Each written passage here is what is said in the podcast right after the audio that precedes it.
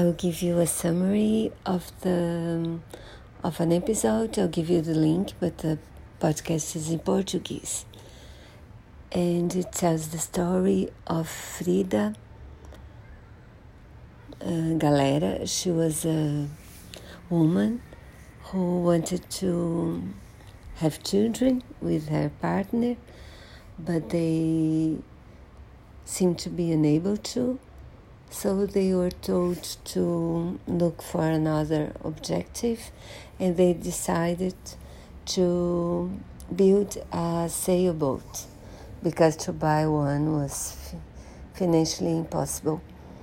So they do that and they, they stop the building of the uh, sailboat because she gets pregnant.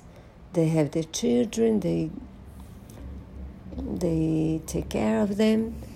And then one day, she discovers she has breast, breast cancer. And then, and it was, she was very sick because they were already, it had already spread. But she still survived uh, 10 years. During these years, they decided to come back to the sailboat they finish it, they sail uh, to Caribe, and uh, she had a great time. She she was very sociable. She gives she gives talks about. She used to give talks about life and dreams, and.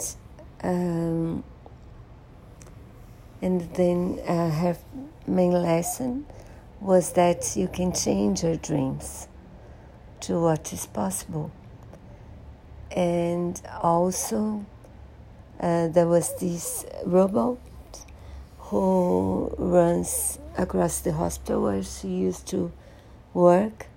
The name of the robot is Frida, and this robot uh, has in his screen the face of the person who is guiding it, and he, it brings presence to the patients of the hospital. All of them have cancer.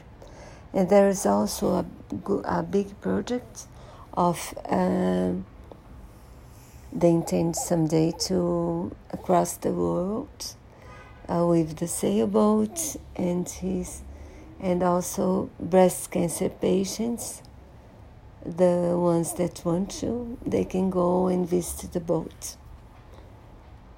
It's, it's a lovely life she had, and she stays on